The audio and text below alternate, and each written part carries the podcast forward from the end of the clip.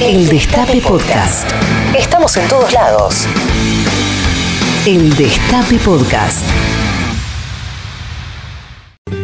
Y ya estamos de vuelta en el Destape Radio y queremos presentar a nuestro invitado de la fecha. Él nació el 13 de marzo de 1963, hijo de Margarita y Rodolfo. Su amor por la música es una valuadísima herencia familiar. Papá de Martín y Margarita, cautautor, compositor, arreglador, tecladista y director de cine. En 1984 grabó su primer disco solista y su carrera no paró nunca más. 24 álbumes de estudio, 4 en vivo, escribió 3 libros, filmó 3 películas, multipremiado en el mundo, acreedor de 8 Grammys latinos, entre otras decenas de galardones. Para él, amar es la palabra perfecta. Hincha de Central, el invitado de hoy es... Fito Páez. Hola, Che, ¿cómo están? Hola, Tati, hola, Charlie. ¿Qué tal, querido? Bueno, te imaginas que encantado que por fin puedas estar en nuestro programa. Y sí, viste, la pandemia esta nos cruzó tantas veces, así nos, nos, nos- nos cruzó horarios, pero bueno, aquí estamos. Bueno, me encantó. Bueno, sabés que Aparte, estamos, arrancando el año hoy, ¿no? Estamos ¿Perdón? arrancando el año. Sí, sí, sí, así es. Arrancando el programa. Exacto. Bueno, se llama ¿Qué me contás? Así que vas a ¿Qué me tener muchas cosas para contarnos. Por ejemplo, siempre Fito Rosario estuvo cerca tuyo, ¿verdad? ¿Cómo fue tu infancia en esa ciudad?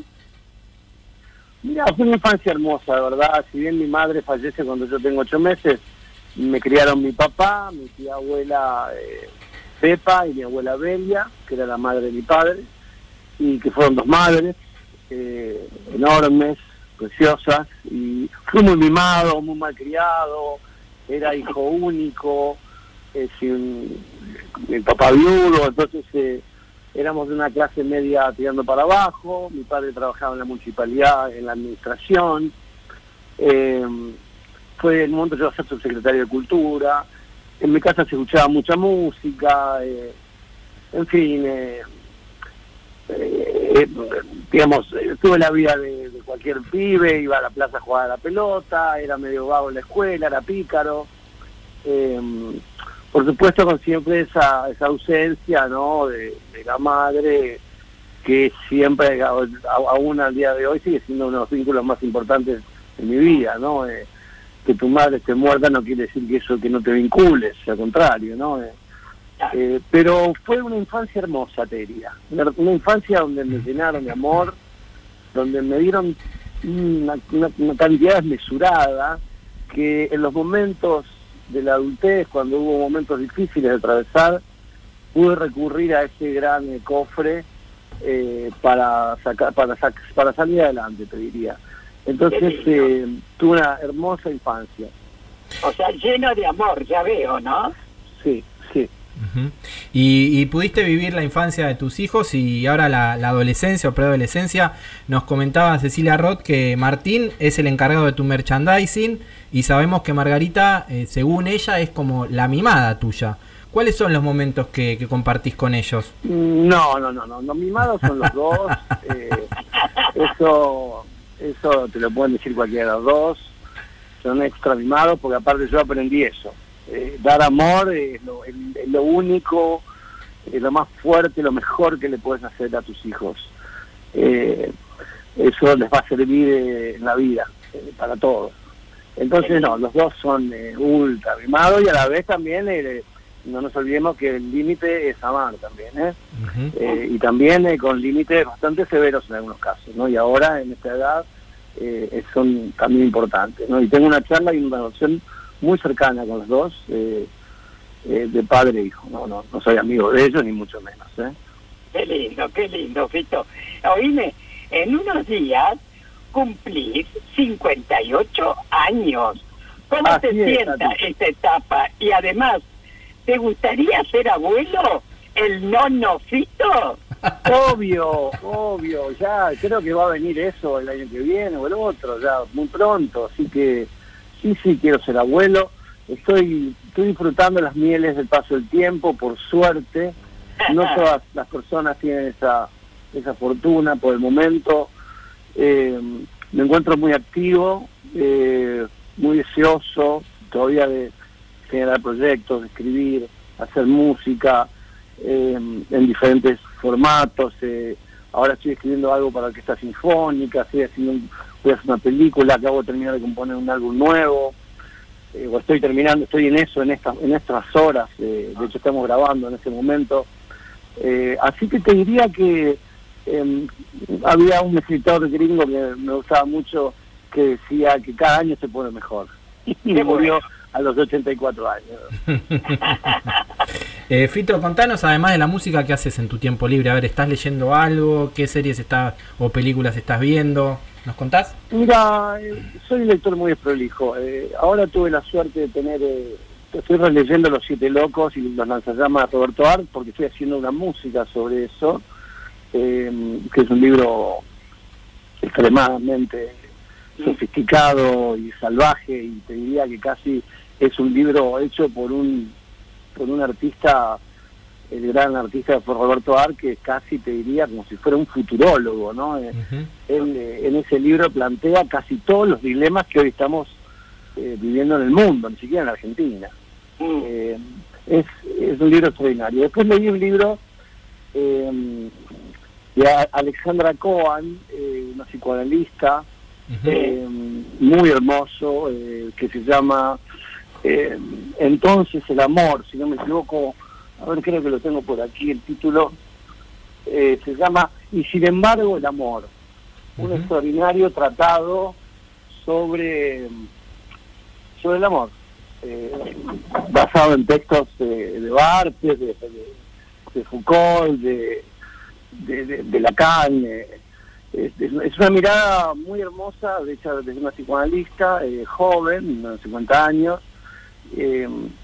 muy hermoso, muy profundo eh, y a la vez muy riguroso. ¿no? Eh, y después, ¿qué más leí? De- siempre estoy con, lo- con las poesías de Fowell, que me, me gusta tenerlas en la mesa de Mm. luz. Sí. Mm. Eh, leí también el último libro de Chico Buarque, que se llama Esa gente, que es una novela que va a sacar ahora eh, Mondadori en Buenos Aires, y tuve la suerte que me convocaran para hacerle una entrevista a Chico sobre el libro, que me respondió ayer las 10 Bueno. preguntas que le mandé, y es una entrevista eh, de, de parte de él deliciosa. Todo lo que hice. Eh, así que estuve bastante bastante de lector, de, mientras estoy escribiendo a la vez, hice las, todas las letras del álbum estas últimas, últimas semanas, te diría, y compuse toda la música de un álbum nuevo. ¿no? Pero no parás, querido, ¿eh? Oíme, hace unos meses vos contaste que estás investigando para realizar tu biografía y la Sí. definiste como un puzzle. ¿Qué nos podés adelantar de ese rompecabezas que estás armando? Mira, ya está, está listo, te diría. eh, es una biografía que llega hasta los 30 años. Son hasta ahora son 650 páginas. Es un libro largo. Y yo te diría, Tati, que es un libro, como es son los primeros 30, es un libro sobre las primeras veces. Eh, o sea, la primera vez que tal cosa, que tal otro, los descubrimientos, la infancia, el vínculo con mi familia, con la muerte, con el sexo, con la política, con las drogas, con, eh, en fin, con todo, ¿viste? Eh, y hay una especie de desnudez ahí que, que me, me- me gustó como, como se empezó a plantear en la escritura y, y bueno, como avanzo. Cuando llegué a los 30 años dije, bueno, no, no puedo más. Fueron cinco meses que no me moví de la silla eh, y me dejó exhausto. Eh, y fue un libro muy, muy, una experiencia hermosa, ¿sabes? Eh, me pasó de todo, ¿viste? porque cuando lo haces en carne viva y eh, llorar, reír, te descomponés, te deprimís, te pones eufórico, eh, es una experiencia muy proteica, te diría, o fue una experiencia para mí muy, muy proteica. Muy bien. lindo. Bueno, Fito, sabés que acá el entrevistado elige la, la música que pasamos en el programa, así que nos gustaría preguntarte qué quieres escuchar hoy que en esta mañana soleada de sábado. Y podríamos escuchar a lo mejor algo de lo que empecé escuchando con mi padre, si a lo mejor se encuentran algo allí eh, en las redes, eh, podemos escuchar eh, el disco que graba eh, Stan Getz con eh, Antonio Carlos Jobim, Ajá. eh, el año 62, creo que lo graban, eh, y ganan el Grammy Mejor Disco del año del 63, que es el año que nazco. Y lo hermoso de ese disco es que cuando eh, me produjo un disco Phil Ramón, que fue uno de los grandes productores de la música del mundo, y llegó a casa, se metió en uno de los estantes y vio ese disco, lo sacó y me dijo, este, este disco lo produje yo. o sea que la vida pegó, pegó esa vuelta, ¿no? ese disco que me mostró mi padre cuando yo era muy niño, lo había producido ese gran hombre de la música que fue Phil Ramón eh, y que ahora iba a producir un álbum mío. Bueno, acá nuestro... Así, cualquier, cualquier tema de ese disco, creo que está la, la, garota de Ipanema, ahí hay muchos clásicos. Sí, espectacular. Acá nuestro operador ya encontró todo el disco, así que vamos a escucharlo, Fito, así vamos también, a escuchar uno. también nos acordamos de, de, tu viejo y, y, de tu infancia. cheia de graça, ela menina que vem, que passa, um doce balanço, caminho Moça do corpo dourado do sol de Ipanema, o seu balançado é mais que um poema, é a coisa mais linda que eu já vi passar. Ah, porque estou tão sozinho. Ah, porque tudo é tão triste. A beleza que existe, a beleza que não é só minha, que também passa sozinha. Ah, se ela soubesse que quando ela passa, o mundo sorrindo se enche de graça e fica mais lindo por causa do amor. And tan and young and lovely. The girl from Ipanema goes walking, and when she passes, each one she passes goes. Ah. When she walks, she's like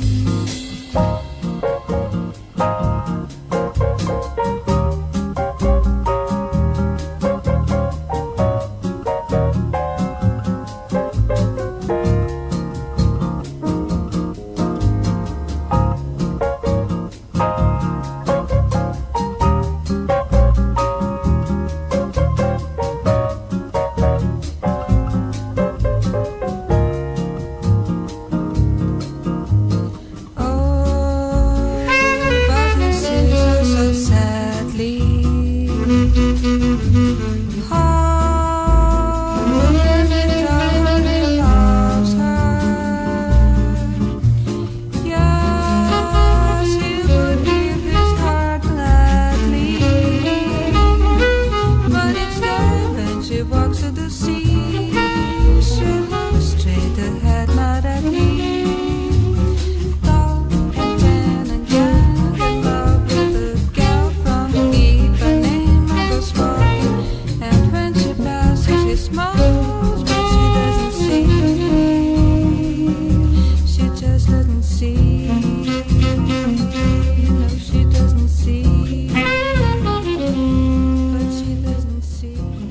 Tati Almeida, Charlie Pisoni y la voz de los que tienen algo para decir. ¿Qué me contás?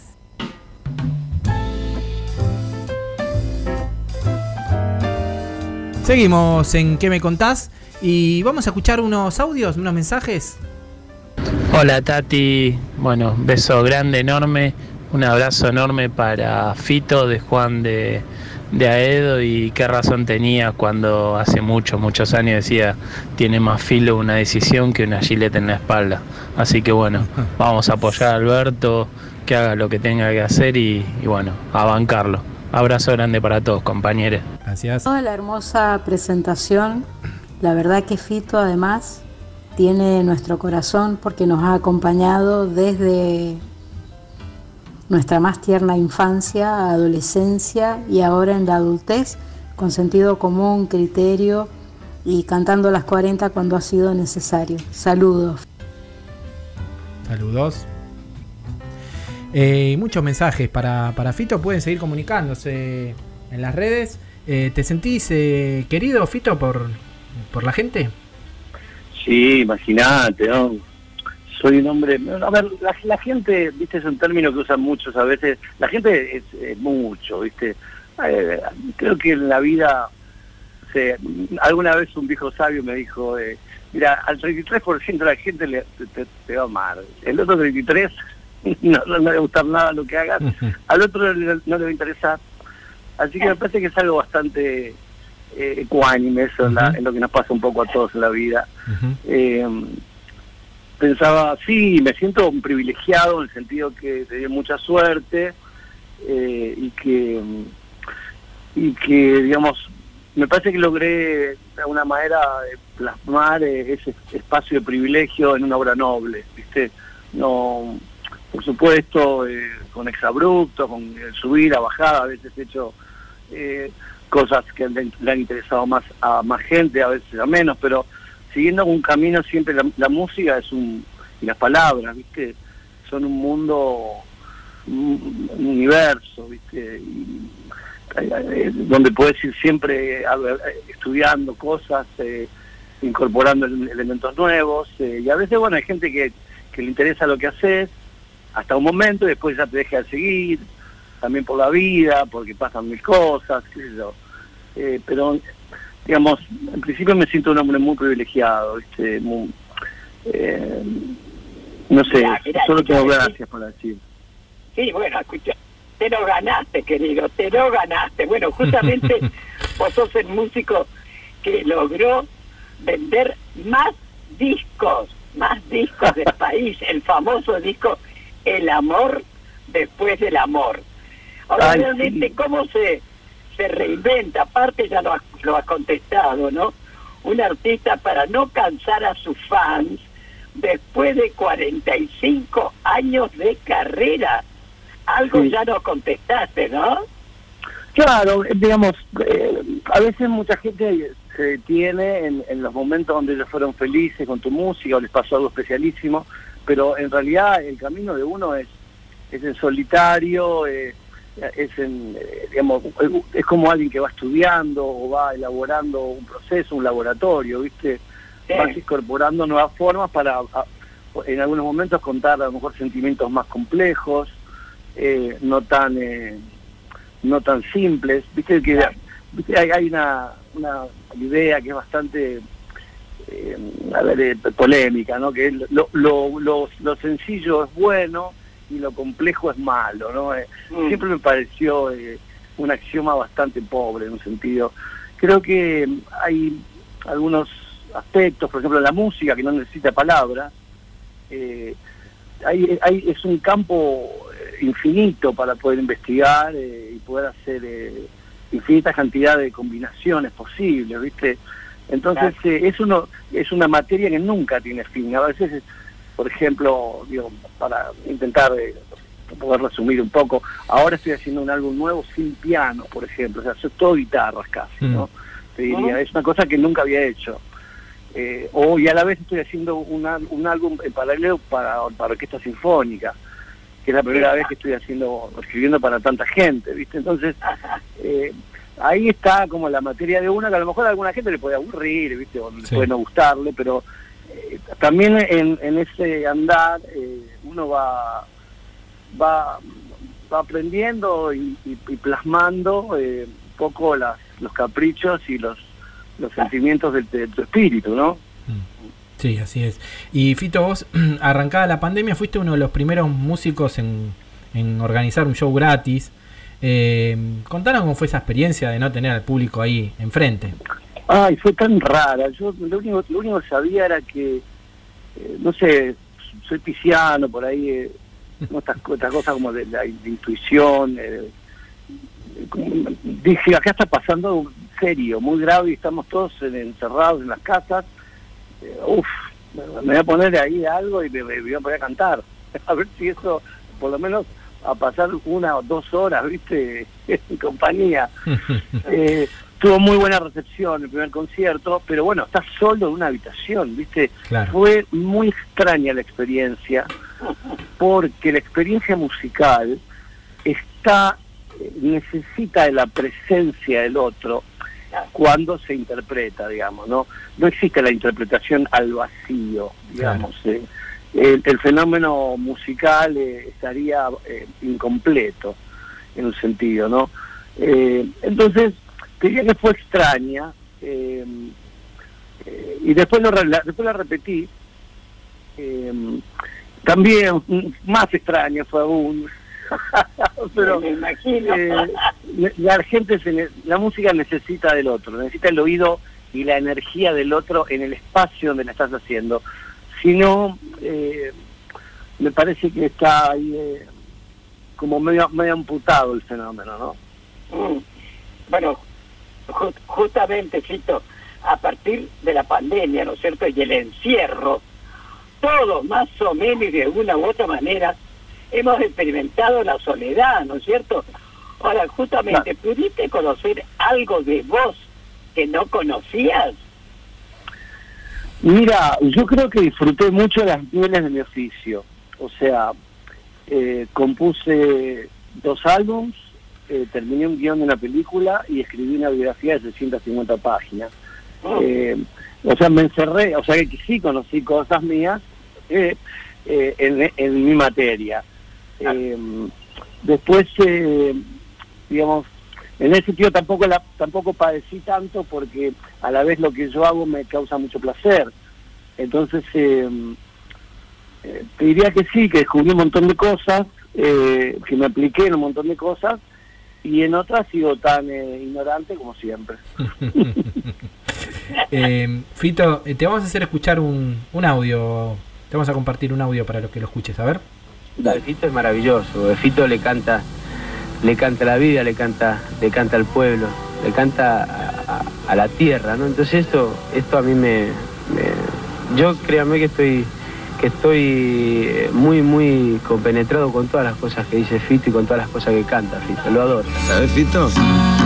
¿Cómo empezaba? Brindo por las mujeres que derrochan simpatía. Brindo por los que vuelven con las luces de otro día. Brindo porque recuerdo tu cuerpo, pero olvidé tu cara. Brindo por lo que tuve, porque ya no tengo nada. Brindo por lo que tuve, porque ya no tengo nada.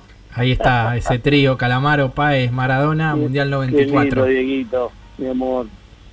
Eh, sí, esa noche hermosa fuimos a la concentración con Andrés y, y Andrés cantó esta canción ahí, muy- un momento eh, hermoso, inolvidable. Eh, mucho amor por Diego, ¿viste? y mucha tristeza por su muerte. Eh, en fin, eh, una situación bien bien compleja. eh, ¿viste? Cuando los pueblos lloran hay que callarse ¿viste? Y, y escuchar ese trueno, ¿viste? porque algo, algo, algo cuenta ese trueno también, ¿no? Realmente, qué pérdida hemos tenido, ¿eh? Ay, Dios mío. Escúchame, Sí. querido, te lanzaste al cine y filmaste tres largometrajes.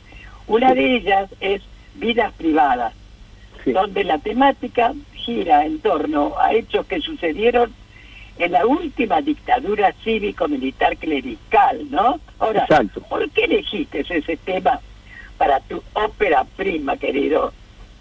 Mira, fue, una, una obra que yo amo. eh, la escribimos con Alan Paus. Eh, el proceso fue muy largo porque nadie quería financiarla. Eh, en un sentido, le di la cara al león en ese momento, ¿no? Un productor de televisión en ese momento quería producirla la película y me dijo, sácale el incesto y el asesinato del padre.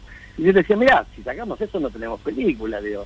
Casualmente el traumatismo del film eh, viene porque sucede eso ligada a la historia de, em, de los años asiados en Argentina, ¿no? De los 70. Entonces, em, pero al, finalmente logré logré ponerla en escena con mucha ayuda de, un gran equipo técnico, de los, las actrices, los actores, y fue una experiencia eh, extraordinaria.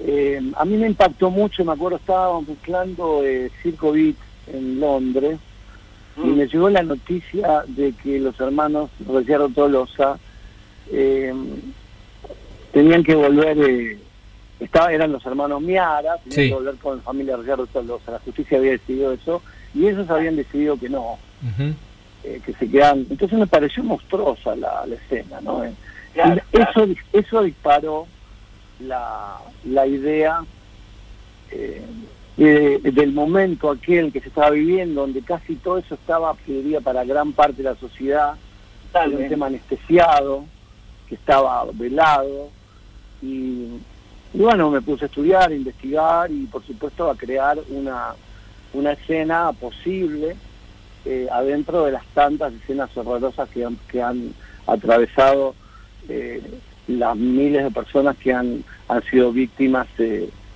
de- del terrorismo de Estado, ¿no? Entonces, eh, esa fue un poco la idea. eh. Tenía algo cuando llegaba a la noche a dormir que decía, yo quiero que mis hijos estén orgullosos de mí cuando piensen en su padre en aquellos años, ¿no? Claro.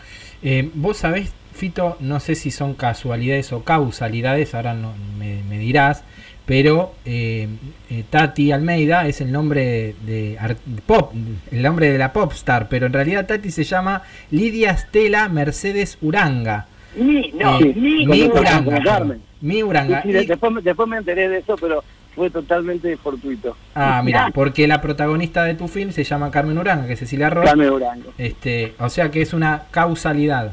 Eso, pero Es una causalidad. incluso- qué gracioso. Es una causalidad cuento, casualidad, chicos, todo junto es. todo También. junto a la vez. También. Porque también el inconsciente trabaja solo, ¿viste?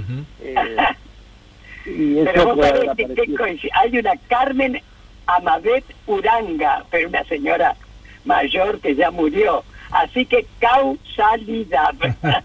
Ok, ok.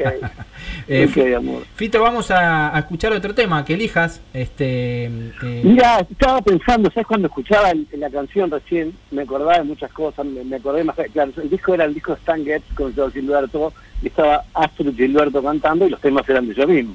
ujú. Bueno, es una cosa mo- monumental. Mientras tanto, en Argentina, la otra bestia que estaba elaborando una música extraordinaria, eh, mientras Jobim estaba creando la bossa nova, era Astor Piazzolla, un artista polémico por donde lo mires, pero inventor de un sonido del futuro y de una música alucinante. Así que yo diría, si, si, si podemos escuchar Libertango, Hermoso. eh, que es una canción eh, que, que está en el, en el álbum Libertango, que si no está el Libertango, por ahí alguna versión de Adiós Nonino, que también está en ese álbum. Están todos, están todos. Vamos a escuchar a Piazzola y volvemos con el último bloque de la entrevista a Fito Paez. Genial, genial.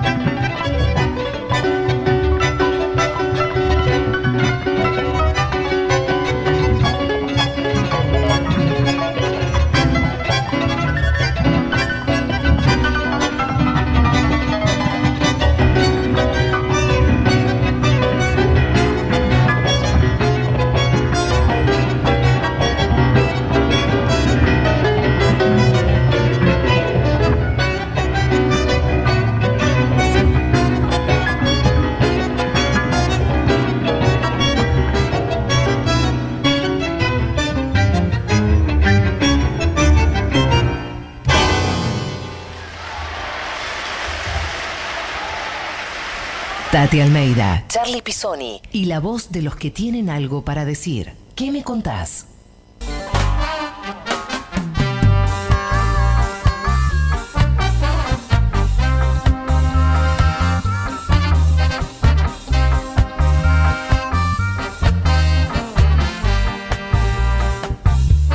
Seguimos en ¿Qué me contás? con nuestro vi- invitado de lujo, Fito Páez. Y tenemos más mensajes, a ver.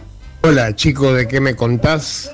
Eh, enloquecido con la radio, desde que me levanto, que madrugo para escucharlo a Ari, hasta la noche escucho el destape. Me fascinan y soy un adicto. Eh, de ustedes me deleito con las cosas que cuentan, que siempre hay cosas para, para emocionarse. Y hoy está Fito. Le mando un abrazo grande a ustedes y a Fito y gracias por hacernos más felices los sábados por la tarde. Gracias, un abrazo para vos. Hola gente, ¿cómo están? Mi nombre es José de Villa del Parque. Eh, bueno, ya que lo tienen a Fito, quería que le pregunten o que cuenten de aquella vez cuando empezó a tocar con, con Charlie García y Charlie García lo hacía tocar de espaldas al público. Nada, quería saber qué onda eso. Ahora le Saludos. preguntamos, ahora le preguntamos.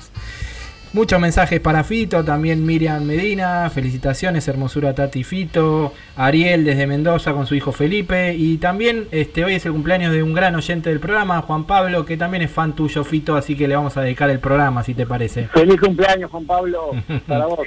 Qué grande. Adiós. Bueno, Tati, seguimos. Bueno, continuamos. Esta semana, querido Fito, subiste una convocatoria a tus redes de una marcha contra los femicidios. Total. Ahora, decime, ¿cuáles son los pasos en el ambiente de la música, del rock, que deberían seguir para que los varones se dejen de ser tan machirulos, para desconstruirse? A ver, cuéntame. Mira, qué, qué situación tan compleja, Tati, porque es muy difícil hablar genéricamente, ¿viste? Porque todos los hombres o todas las mujeres estamos, eh, no estamos haciendo foco, ¿viste? Yo creo que acá hay una cuestión cultural, eh, eh, digamos, milenaria, occidental, que está ligada a la forma de vida que, que llevamos, eh, que lleva Occidente, que el capitalismo, la forma en que hemos sido criados, ah, eh, hemos generado esta sociedad monstruosa, ¿viste? Claro, Entonces, eh, esto, digamos, yo hablo un poco de la parte que me toca, que soy más eh, conocedor de la, la vida occidental. Sé que en otros lados también suceden cosas terribles, pero bueno, son otras culturas de alguna forma, ¿no? Eh, entonces, no, sé cómo se hace. Yo yo te puedo hablar de mí, Tati. Fui criado con amor y, y sin prejuicio. Entonces he tenido siempre vínculos con, eh, con mujeres, travestis, hombres, eh, eh, trans, o sea, eh, eh, parte de la familia, ¿viste? No sé cómo hacerle claro. entender a, a un idiota cómo tiene que tratar a una mujer, ¿viste? O a, cualquiera, quiero decir. No sé cómo se hace eso, ¿viste? Eh, pues posiblemente y por- y caigamos en un lugar común, ¿no? Eh, bueno, hay que educar, bueno, para educar hay que tener un presupuesto, hay que tener un plan, una, una producción de, de ideas, hay que tener dinero para poder implementar una nueva forma de enseñar eh, la comunicación entre los seres humanos, posiblemente dejar de darle tanta eh, tanto espacio a la información y generar más humanismo dentro de, de la educación, ¿no? Eh, eh, como, como por ejemplo tiene la escuela de Rudolf Steiner, eh, que fue el inventor de la antroposofía y esa escuela que hubo entre guerras en Europa, donde se, se fomenta el humanismo, o sea, cada, cada persona es un mundo diferente y hay que enseñarle cosas diferentes, ¿no? Entonces, eh, me parece que ahí eh, es, es una, es una me, me parece una, en un aprieto en el sentido que no soy un especialista, simplemente intento pensar que, o encuentro que la educación tomada en serio, eh, en todos los ámbitos que involucra la educación, eh, eh, puede ser el único motor para poder eh, for- reformular ideas que nos han hecho mucho daño a todos, ¿no? Totalmente, estoy de acuerdo, totalmente, sí. Eh, Fito, eh, tu voz se fue convirtiendo en una voz contestataria contra la tristeza macrista y fuiste muy atacado también por un, un sector, por eso. Y en un momento vos llegaste a decir que hay medios hegemónicos que son tus enemigos. ¿Vos lo sentís así? No, no, yo creo que hay momentos, viste, yo en en un momento, me acuerdo cuando el Ciudad de Pobres Corazones, dije en esta puta ciudad, en el año 87, y eso generó un revuelo delirante, eh, o como en otro momento he hecho tal cosa, tal otra. Mira, hay espacio para todo en la expresión, viste. Y por otro lado, eh, no, los enemigos, ¿sabes? Me los elijo muy, muy puntillosamente. No, no dejo que cualquiera sea mi enemigo, ¿viste?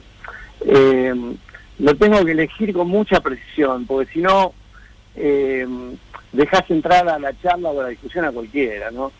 Así que son muy poquitos, están elegidos con, con muchísima calidad. Muy bien, muy bien. Más vale que sí. Una cosa. ¿Qué expectativas te genera este nuevo gobierno nacional y popular? Mira, a ver, yo, me da la sensación y con el paso del tiempo, viste, uno ha vivido muchas cosas, hemos visto pasar la cantidad de, gobernantes eh, en toda esta vida, vos Tati, algo más que yo, pero me da la sensación que eh, hay que hay que ver a- como hacia el final de las administraciones hay que ver qué es lo que quedó realmente de los cuatro u ocho años lo que o lo que sea que gobierne alguien no Eh, me, me recuerda mucho sabes cuando eh, hace poco estaba leyendo una entrevista de John Cassavetes un gran director eh, norteamericano que inventa el cine independiente y el tipo eh, ¿viste? Lo, lo juzgaban por cada película que hacía y lo destruían, ¿viste? Entonces eh, el, el escritor del libro sobre él dice, bueno, una obra de un artista se analiza en to es toda la obra, ¿viste? Es todo lo que hace en su vida. De alguna manera el político, eh, la política, está eh, también eh, de alguna forma puesto en ese lugar, en el cual hay que ver el recorrido, ¿viste? Eh, la política, por supuesto que es una, es, una materia coyuntural, porque hay que tomar decisiones sobre la marcha a mucha velocidad, pero a la vez no hay que perder nunca el trazo grande, ¿viste? A ver cómo se mueven aquí, cómo se mueven allá, qué decisión se toma en tal momento, para qué. Eh, expectativas he aprendido a perder con los años. Eh, me gustaría que en, realidad que la vida política eh, se ausente de yoes, aparezca más en nosotros y desaparezcan en los personalismos. No te digo profesionalizar la política, porque eso no existe. Eh, pero sí eh, la posibilidad de poder empezar a utilizar una manera, igual que en la sociedad, digamos, como te hablamos del cambio este de la educación, no de la sociedad, también la vida política tiene que domarse, tiene que mm, tiene que no informar, tiene que educarse también eh, eh, para poder manejar grandes eh, movimientos de digamos no no no de dinero sino de poder comprender las diferentes capas y realidades de una sociedad con la que está obligado a negociar porque por eso llegan a los lugares de presidenta presidente o, o determinado puesto político entonces eh, yo, yo debo estar siempre, Tati, con alguien que piense en nosotros. Nosotros somos todos en un sentido. Eh, la, queremos, queremos, que, queremos que la cosa mejore, ¿viste? Queremos, queremos que las cosas vayan bien para todos. Entonces, eso... Bueno, sí, justamente, Fito, estamos pasando momentos muy, muy difíciles, empezando, Bueno. bueno, ya se sabe, cómo entregó el macrismo, como tierra arrasada, la pandemia arriba, pero bueno, claro, hay muchas cosas que faltan, ni hablemos, ni hablemos de la reforma del poder judicial, eso es Claro. esencial, pero es básico, básico, ¿viste? Claro, son materias que yo, yo no, no, no conozco en profundidad, pero da la sensación que hay algo eh, que está eh, como abajo de la alfombra, ¿viste? Y son materias que nos que andamos de a pie, no, no manchamos en la, como la, el negocio interno, todo eso.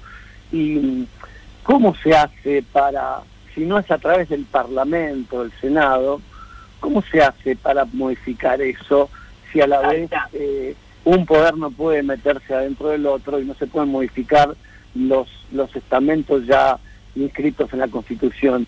Es una tarea complejísima que me parece que implicaría un, un, eh, un poco, como decías vos, la palabra de construcción, que ya lo usaba Derrida hacía muchos años, eh, pero en todos los, en todas las áreas. ¿viste? Porque si no, eh, este, va- vamos emparchando cosas de la sociedad y, y las cosas fundamentales a lo mejor quedan Yo te juro ¿no? que lo compadezco, Alberto, Dios mío. Ay, es una tarea tremendo. propia a ese hombre eh, y por eso te digo, vamos a esperar a ver cómo cómo cómo se va resolviendo todo esto eh, y cómo llega eh, a los cuatro años de mandato, ¿no? Eh, vamos a intentar que todo sea para mejor, por supuesto. Totalmente. Continuando, continuándolo con lo que estás diciendo, vamos a escuchar este audio, te queremos compartir, que es una de las grandes deudas de la, que la democracia tenía. A ver qué, qué opinas. Resulta aprobado con 38 con 38 votos afirmativos y 29 negativos y una abstención resulta aprobado. Se convierte en ley y se gira al Poder Ejecutivo.